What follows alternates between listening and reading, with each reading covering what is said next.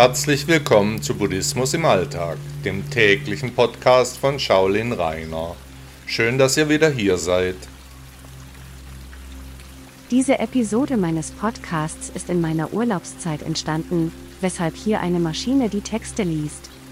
Darf ein Buddhist auch Fleisch oder Fisch essen? Buddhismus und Ernährung. Buddha erklärte, dass um alle Lebewesen zu schützen, fleischlose Speisen zu bevorzugen sind.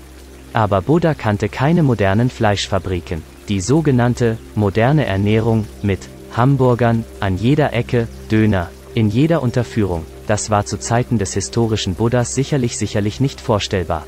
Wie kann man sich als Anhänger der buddhistischen Philosophie in der westlichen Welt heute ernähren? Ohne Fleisch oder Fleischprodukte gibt es so gut wie nirgends etwas zu essen. Wer etwa eine Reise unternimmt, kann sich kaum vegetarisch ernähren. Als Shaolin darf man dann Fleisch konsumieren, wenn man trainiert, Kampfmönche der Shaolin sind von der Pflicht, vegetarisch zu leben, ausgenommen. Ich persönlich esse Fleisch und Fisch, achte aber auf die Qualität. Ich bemühe mich um eine korrekte Verwendung, DH. Es sollte kein Stück verschwendet oder weggeworfen werden.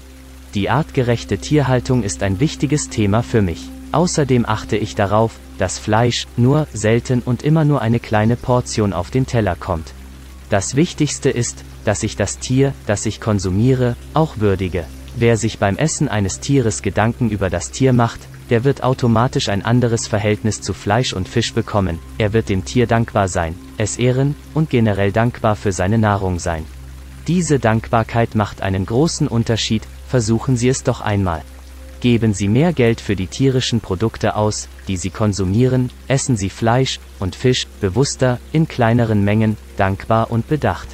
Wenn der moderne Mensch die Tiere, deren er sich als Nahrung bedient, selbst töten müsste, würde die Anzahl der PFLANZENESSER ins Ungemessene steigen. Christian Morgenstern, deutscher Dichter 1871 bis 1914.